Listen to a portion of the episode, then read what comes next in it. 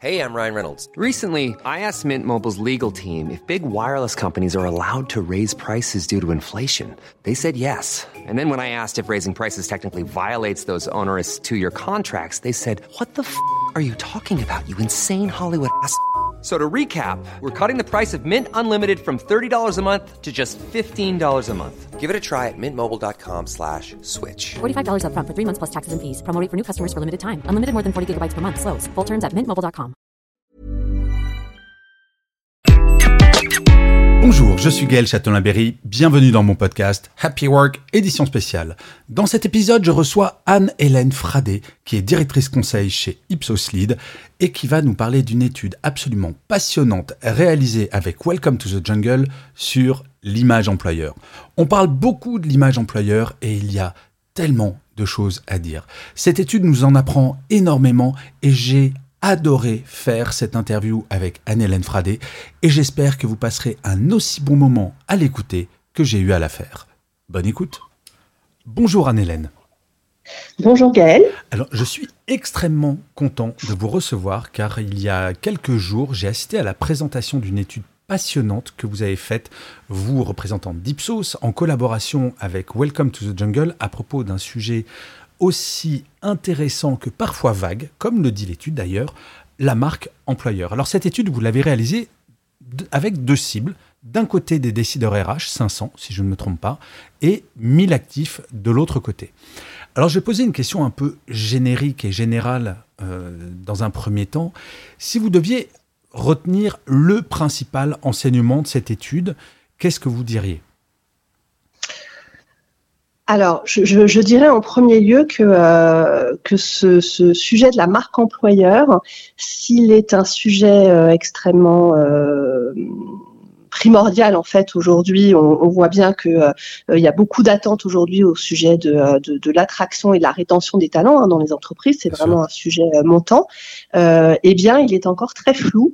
Euh, en tout cas, le, le, sujet de la stratégie de la marque employeur, c'est vraiment quelque chose qui est encore euh, relativement flou et qui mérite d'être précisé, euh, notamment quand on voit, par exemple, le décalage des perceptions entre euh, les actifs qui ont répondu à, à, à, notre enquête et les euh, décideurs RH. Voilà, déjà rien qu'en regardant les décalages de perception entre euh, les décideurs et les actifs, voilà, on voit qu'il y a, y, y, y vraiment des choses qui méritent d'être d'être d'être précisées, surtout compte tenu de l'importance du sujet. En fait, vous savez quoi? Votre étude, l'une des questions m'a fait penser à Molière et à Monsieur Jourdain qui faisait de la prose sans faire de la prose. Je vous explique pourquoi. 24% des décideurs RH déclarent ne pas avoir de stratégie marque employeur. Et je, dois bien vous avouer que je ne comprends pas, parce que dans le sens que même ne rien faire, c'est une stratégie en tant que telle, c'est-à-dire que la marque employeur, qu'on le veuille ou non, quand on est décideur RH ou dirigeant ou dirigeante, on a une, une image de marque employeur, non? Enfin, je trouve ça très étrange qu'on dise je n'ai pas de stratégie de marque employeur. Comment vous analysez oui, ça Oui, alors, euh, alors pour moi, ça ne veut pas dire qu'ils n'ont pas de marque employeur, ce qui, ce qui, ce qui correspond à ce que vous dites, euh, Gaël. Donc même, même si on ne fait rien, c'est une marque employeur de ne rien faire. Mais là, on parle de stratégie, et je pense que ce qu'ils ne, ce qui, euh, ce qu'ils n'ont pas, c'est une stratégie pensée avec euh, clairement où on veut atterrir, quels objectifs on veut atteindre, comment on s'y prend pour les atteindre. C'est ça en fait qui me semble intéressant dans l'enquête, c'est vraiment la, le, le, le terme de stratégie et c'est là où, bien sûr, il y a plein d'actions qui sont menées hein, pour euh, pour euh, faire connaître la culture de l'entreprise, pour euh, enfin, voilà, toutes ces actions existent, elles sont menées, mais elles ne sont pas, à mon sens, orchestrées euh, dans un but vraiment précis de savoir bah, qui on veut recruter, quels sont les profils qu'on veut recruter, qui nous intéressent et qu'est-ce qu'il faut faire du coup mettre en avant pour recruter et ensuite garder aussi ces, ces profils. Donc c'est vraiment sur la stratégie. Je pense que le, le, terme de stratégie il est fondamental en fait. C'est vraiment les, les, les moyens qu'on se donne pour atteindre un objectif qu'on a clairement défini. Mais et c'est là où euh, il y a plein de choses qui existent mais qui ne sont pas euh, véritablement orchestrées, je pense. Ce qui est intéressant, c'est quand on regarde comment elle se construit. Euh, quand on, si je me souviens bien, un des premiers leviers pour se renseigner sur une entreprise, c'est leur site web. Un site web fait partie de la stratégie marque employeur en fonction de ce qu'on mmh. y met. En fait, elle se construit par plein d'éléments, mais visiblement, le site web reste le premier, euh, le, le premier point de rencontre entre un candidat et l'entreprise. Oui, alors en fait là on était vraiment sur les, médias, je dirais les moyens pour faire connaître la marque employeur. Donc bon, c'est sûr que le site internet de l'entreprise c'est déjà la vitrine, hein, donc euh, euh de fait euh, voilà c'est un, moyen phare c'est sûr. Et là côté qu'on soit décideur ou actif, c'était très aligné sur sur le sujet. Après ce qu'on voyait sur les moyens de faire connaître la marque employeur, il y avait vraiment en fait un côté plus traditionnel, je dirais, chez les entreprises par rapport à des actifs qui vont aussi beaucoup se renseigner, bien sur euh, les réseaux sociaux, euh, prendre les avis euh, d'employés à droite à gauche. voilà, donc il y avait une variété plus grande en fait côté actif de renseignement quand les entreprises étaient un peu plus, peut-être en tout cas ça, mérite qu'ils aient vraiment en tête côté entreprise ce côté réseaux sociaux qui sont qui, qui, voilà, tous les moyens en fait de, de, de, d'en savoir plus sur l'entreprise. Bon ça c'est le sur la vitrine.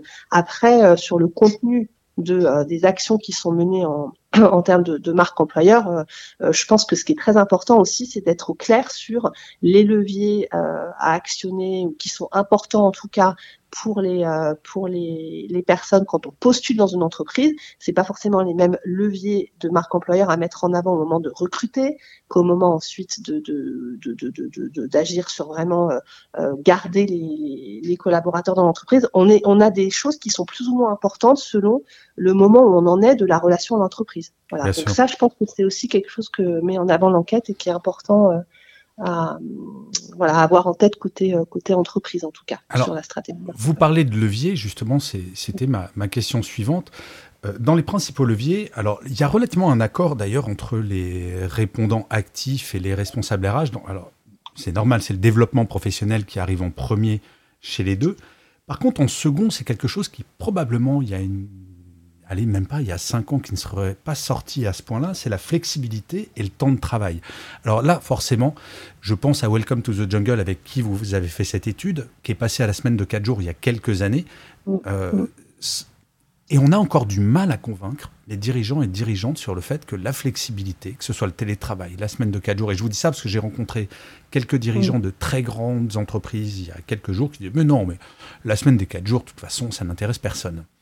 Est-ce que c'est un vrai énorme élément de différenciation? Est-ce que c'est une confirmation? Est-ce que c'est une surprise pour vous? Et est-ce que c'est nouveau finalement? Alors, c'est vraiment pas euh, une surprise parce que moi je baigne dans, dans, les enquêtes sur le sujet, etc. et qu'on a vraiment vu euh, avec euh, la vague de, de, de, Covid et les changements que ça a entraîné sur les modes de travail, on a vraiment vu ce sujet de la flexibilité retrouver retrouver le, la maîtrise de son temps en fait. Ce sujet, il a vraiment monté énormément, euh, voilà, suite suite à ce qu'on a connu euh, pendant le Covid, les confinements, etc. Donc c'est un sujet montant vraiment dans les entreprises.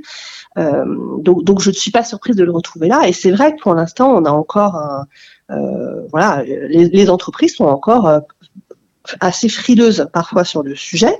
Euh, alors même que c'est une attente, c'est vraiment un incontournable maintenant pour les gens. Alors c'est pas forcément la semaine de quatre jours, c'est pas forcément, mais en tout cas de procurer cette flexibilité euh, aux, collaborateurs et aux candidats, euh, oui, maintenant c'est vraiment c'est vraiment un incontournable. Donc le télétravail, bon, on voit bien hein, que le télétravail, ça s'est quand même beaucoup beaucoup démocratisé. Et puis au fur et à mesure du, de, de, de l'expérience qu'on acquiert sur le sujet, tant côté entreprise que collaborateurs, voilà, on commence à, à, bien mettre à jour les bonnes pratiques, hein, euh, voilà, entre euh, peut-être le tout télétravail ou rien du tout. évidemment, on commence à savoir maintenant que euh, trois jours par semaine, deux ou trois jours par semaine, en tout cas, c'est c'est vraiment quelque chose qui, qui fonctionne bien des deux côtés, je dirais, à la fois pour pour l'entreprise et collaborateurs.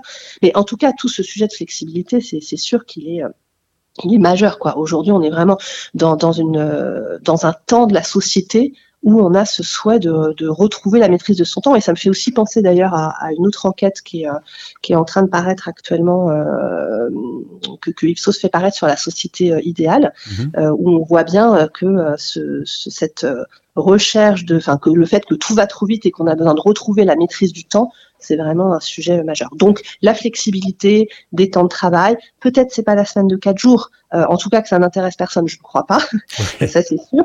Euh, mais ensuite c'est peut-être pas forcément la semaine de quatre jours. Voilà, faut trouver les adaptations, les, les moyens d'expression de cette flexibilité selon l'activité qui est en cours dans l'entreprise, selon la culture, etc. Mais il est certain aujourd'hui qu'une entreprise qui ne qui ne va pas être proposer quelque chose de, de, de, de voilà d'intéressant, d'adapté sur euh, en termes de flexibilité des temps de travail, eh ben va être euh, moins moins attractif, c'est sûr. Aujourd'hui, c'est vraiment un incontournable. Mais alors en ce moment, moi, je, je, je lis et j'entends beaucoup de dirigeants, de dirigeantes, et j'ai l'impression que c'est un petit peu la pensée magique quand ils disent oui, vous voyez, le télétravail est en recul. Regardez par exemple aux États-Unis, il y a des entreprises qui reviennent au zéro télétravail. Euh, et ce qui m'a étonné, c'est que bien souvent, ces dirigeants et dirigeantes disent oui, sur ce côté-là, on revient en arrière, mais par contre, on a une super politique RSE et les jeunes et les gens veulent beaucoup plus de sens dans leur travail. J'ai été très surpris dans votre étude de voir que finalement, l'attractivité générée par une politique RSE est très basse. Ça arrive quasiment dans les derniers critères. Comment vous expliquez ça? Ouais, c'est vrai. Alors après, bah, c'est que c'est déjà, je pense que Aujourd'hui, une entreprise qui va pas être, euh, comment dire, bien disante, enfin qui va pas être bien positionnée sur les critères RSE, ça va quand même. Euh, c'est un attendu. enfin, c'est oui, d'accord. C'est un euh, fondamental. C'est même pas une. C'est pas différenciant en fait. C'est un fondamental. Exactement, exactement. Hyper intéressant. Ça, ça. Euh, après, on voyait quand même que euh, sur les, les plus jeunes, les 18-24 ans, euh, c'était euh, des critères qui étaient qui comptaient enfin ils mettaient un petit peu plus ça quand même en avant. Mais de manière générale effectivement c'est euh, c'est un basique c'est un fondamental. Voilà c'est plus pour ça que en comparaison des autres critères ben, il y avait d'autres critères qui apparaissaient au-dessus. Alors notamment on va peut-être en parler mais sur la rémunération de postuler un emploi qui était vraiment bah, voilà, un critère majeur. Quand on postule, mine de rien, la rémunération, c'est quand même le critère sur lequel on se renseigne en premier. Et, d'ailleurs, euh, oui. Il me semble d'ailleurs que la rémunération reste la toute première motivation pour changer de boulot. Si je ne m'abuse, bah, j'avais vu une étude autour de ça. Alors, euh, la première motivation pour changer de poste, alors je ne sais pas. Euh, en tout cas, ça serait logique. un des premiers critères, et ça ressort dans votre étude d'ailleurs, que le, contrairement à ce qu'on peut imaginer, on se nourrit pas d'amour et d'eau fraîche, mais d'un salaire. Bah oui, en fait, en fait, clairement, quand, euh, quand on, au moment de postuler à un, nouvel emploi, euh, clairement c'est le sujet sur lequel on se renseigne en premier. Euh, et bon, ça appelle euh, du coup un certain, euh, certain, certains changements probablement de la part des entreprises parce qu'il n'y a pas il y a un manque de transparence aujourd'hui, ça c'est ce qu'on voyait aussi sur le sujet. Il y a encore beaucoup d'emplois où c'est pas très clair en fait, la fourchette de salaire qui est proposée n'est pas très claire, n'est pas, ou alors elle intervient très tard dans le process de recrutement.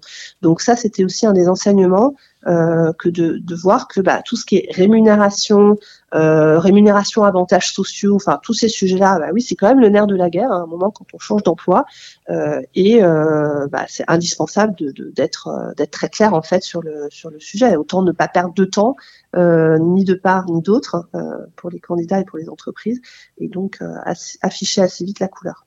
Oui, dès l'annonce, d'ailleurs, c'était une grande discussion avec, euh, avec Camille, la DG de, Welcome to the Jungle, mhm. sur le fait que eux recommandent véritablement la transparence dès l'annonce. Oui. Pour pas perdre de temps, fondamentalement. Oui, oui, oui, je trouvais que c'était intéressant. Il disait que depuis qu'ils avaient mis euh, en place euh, euh le, filtre qui permettait de, voir les annonces avec indication de salaire, il y avait beaucoup plus de taux de clics sur ces annonces et c'est pas du tout surprenant, je trouve, quand on pense. voilà, ça paraît tout à fait logique. Mais alors, quelque chose que j'ai trouvé très agréable à lire dans votre étude, puisque je travaille sur la qualité de vie au travail et le bien-être des salariés depuis quelques années maintenant, puisque je crois que vous allez être euh, le, 1280e épisode de Happy Work, donc euh, j'en parle depuis longtemps, c'est que quand on recommande son entreprise, ben on va pas on va pas dire super viens travailler dans ma boîte parce que je suis super bien payé, mais à 49% la réponse c'est la qualité de vie au travail. Ça reste le premier critère de recommandation de son entreprise. Oui, alors la qualité de vie au travail, euh, là aussi on pourrait dire que c'est un, c'est un fondamental, vraiment. À la fois, donc on s'y intéresse au moment de postuler dans une entreprise. Hein, derrière la rémunération et les avantages sociaux, on va s'intéresser vraiment aux conditions de travail. Donc euh, voilà, donc ça reste vrai quand on postule et puis quand on reste dans l'entreprise aussi. Mais euh, je, je, trouve que le, le, à mon sens, ce qu'il faut quand même retenir de, de l'étude, c'est que le, le, drive, le levier le plus fort quand on est dans l'entreprise, c'est vraiment euh, comment je peux grandir dans l'entreprise. C'est ça vraiment. le parcours professionnel en fait le parcours professionnel et le développement des compétences et euh, il y, a, y, a, plein de euh, plein de leviers possibles pour grandir dans l'entreprise. Il y a comment euh, comment je peux évoluer en termes de carrière, mais pas que. C'est ça peut être aussi voilà faire des, des, des, métiers différents, avoir la possibilité de mener des, des, des, activités différentes. Même je pense parfois aussi il y a de plus en plus d'entreprises qui proposent des jours possibles pour faire du bénévolat. Ben, c'est aussi un moyen de grandir. Enfin, comment je peux me développer dans mmh. l'entreprise? Sur toutes les facettes. Et c'est ça quand même le, le, point euh, principal, je trouve, c'est que quand on est dans l'entreprise, c'est ça vraiment le développement professionnel, que ce soit aussi par la manière dont je me fais accompagner par mon manager, les formations, les perspectives d'évolution, c'est tout cela. Euh, ça, c'est vraiment le levier essentiel derrière pour avoir envie de rester dans l'entreprise, en fait. Le fait que cette entreprise va me permettre de grandir. Et la qualité de vie au travail, oui, ça reste, ça reste un, un fondamental, mais euh, voilà, là, aussi, c'est plus que euh, euh, s'il n'y a pas la bonne qualité de au travail, effectivement, voilà, là, on va avoir envie de partir plus vite. Mais ce qui va vraiment donner envie de rester, c'est vraiment ce, côté, je peux grandir dans l'entreprise. Je peux me développer. Alors, avant d'y rester, il faut d'abord y arriver. Et quelque chose qui m'a pas vraiment étonné, à vrai dire, mais j'aimerais bien que vous me décodiez cela. Il semblerait que ce soit la génération Z, donc les plus jeunes, qui soit le plus difficile à attirer, alors que les vieux comme moi, c'est super facile. Comment vous expliquez Est-ce que les jeunes ont plus de critères? Est-ce qu'ils sont plus critiques parce qu'ils ont vu leurs parents vivre l'entreprise? Intuitivement, quels sont les facteurs explicatifs que les jeunes soient plus difficiles à attirer que les plus âgés? Oui, non, mais ah, c'est sûr qu'il y a le, contrat qui, euh, qui, qui lie les, les, les collaborateurs à, ou les, candidats, enfin bref, les gens à l'entreprise, c'est pas le même que euh, qu'à une certaine époque. Là maintenant, euh, le rapport, oui, c'est plus inversé, c'est-à-dire que euh, on a, je suis désolée, hein, je, je, me sens vraiment moins en forme aujourd'hui, Gaël. Aucun problème. Oh là là là, je patine là. Mais effectivement, il y a une forme de, il y a une forme d'inversion du rapport de force. C'est vrai.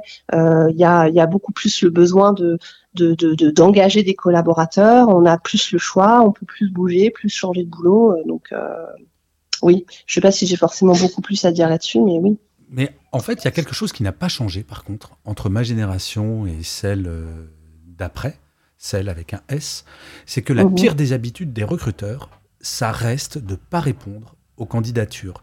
Et je crois que c'est quelque chose que les entreprises n'intègrent pas, et les cabinets de recrutement d'ailleurs, je ne vais pas faire du, euh, du name dropping ou du name and shame, euh, mais certains cabinets de recrutement sont les champions pour ne jamais répondre aux candidats, ça c'était vrai à mon époque. Mais l'image d'employeur commence à ce moment-là. Mais les, je n'ai pas entendu la fin, pardon. pardon l'image, la construction de l'image employeur commence à comment est-ce que je traite mes candidats et ça ah, ressort bah bien dans l'étude. Ah ouais, tout à fait, tout à fait.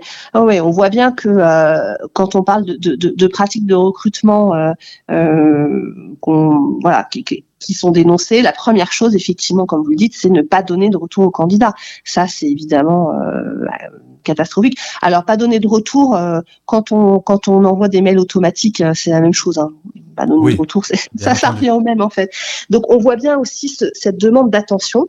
Euh, qui est euh, qui est très forte euh, qui est très forte aujourd'hui, que l'on soit d'ailleurs candidat ou que l'on soit collaborateur dans l'entreprise, on a on a besoin de l'attention de de, l'entreprise sur le sujet. Donc, ça va passer par avoir des feedbacks sur sur ces candidatures, avoir des retours sur ces candidatures et des retours pas pas désincarnés, pas automatiques, d'avoir aussi une certaine euh, euh, transparence, clarté sur euh, bah, ce qui a bien marché, ce qui a, ce qui a moins mhm. bien marché.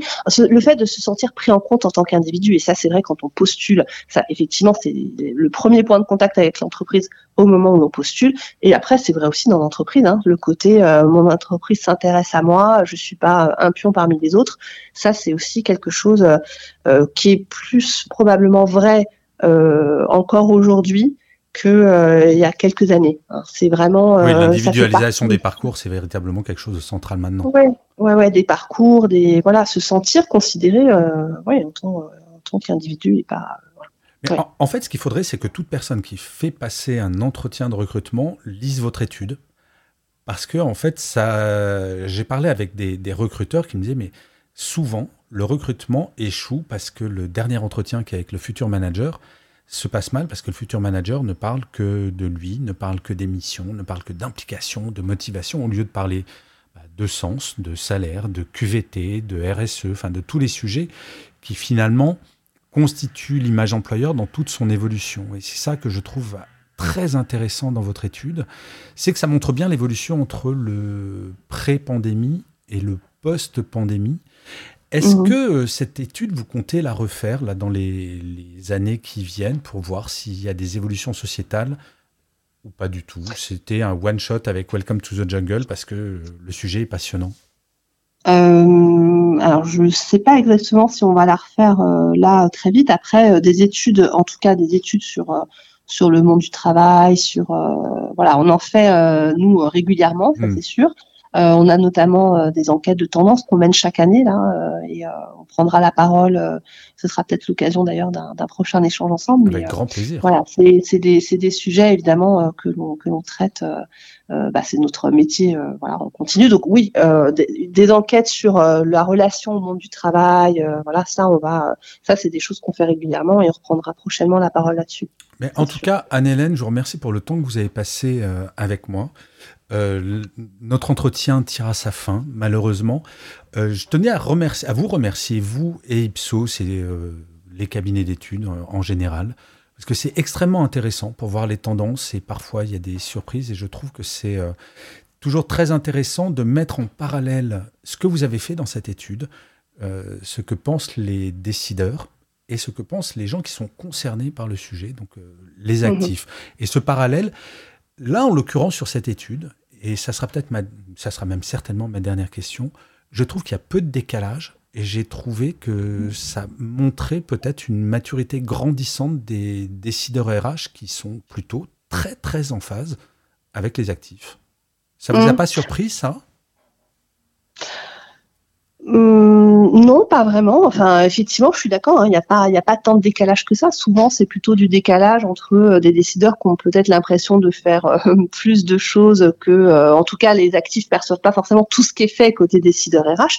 Mais après, sur les, les priorités, les, les choses qui sont vraiment fondamentales, plus ou moins importantes, etc. Il y a un vrai alignement effectivement euh, des, euh, des perceptions entre les deux. Et, effectivement, je suis d'accord, ça dénote, euh, ça, ça montre euh, la maturité aussi de, de voilà des gens qui œuvrent côté côté RH sur sur ces sujets, de la, bonne connaissance qu'ils ont quand même de, des attentes de l'autre côté.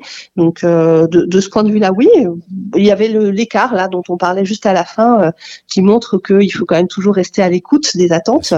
Euh, quand on parlait par exemple de, de, de l'attention nécessaire, euh, des feedbacks, etc. Bon bah voilà, faut rester quand même à l'écoute. Mais euh, mais oui, il y a une certaine, enfin il y a, pas de, ils sont quand même clairvoyants côté côté RH. Il y a une certaine clairvoyance effectivement sur sur les sujets qui comptent aujourd'hui, c'est sûr. Et puis c'est grâce aussi à toutes vos études, ma chère Anne-Hélène. Donc, donc, merci beaucoup, Merci, merci pour, cette étude qui était avec grand plaisir. Cette étude est absolument passionnante, donc j'engage tout le monde à, aller la lire. Donc c'est une étude que vous avez faite avec Welcome to the Jungle et euh, c'était euh, très très très instructif. Anne-Hélène, je vous souhaite une excellente journée. Je vous souhaite un prompt rétablissement car euh, je dois le dire aux auditeurs, aux auditrices de Happy Work, vous m'avez fait l'amitié, la, gentillesse de participer à cette interview alors que vous n'êtes pas au top de votre forme. Donc mille, mille, mille merci. Et là, pour une fois, vous savez, je finis chacun de mes épisodes de Happy Work avec une petite phrase, mais là, avec vous, elle va prendre encore plus de sens. Et surtout, avant toute chose, Anne-Hélène, prenez soin de vous. Eh bien, vous aussi, Gaëlle, prenez soin de vous. Merci beaucoup.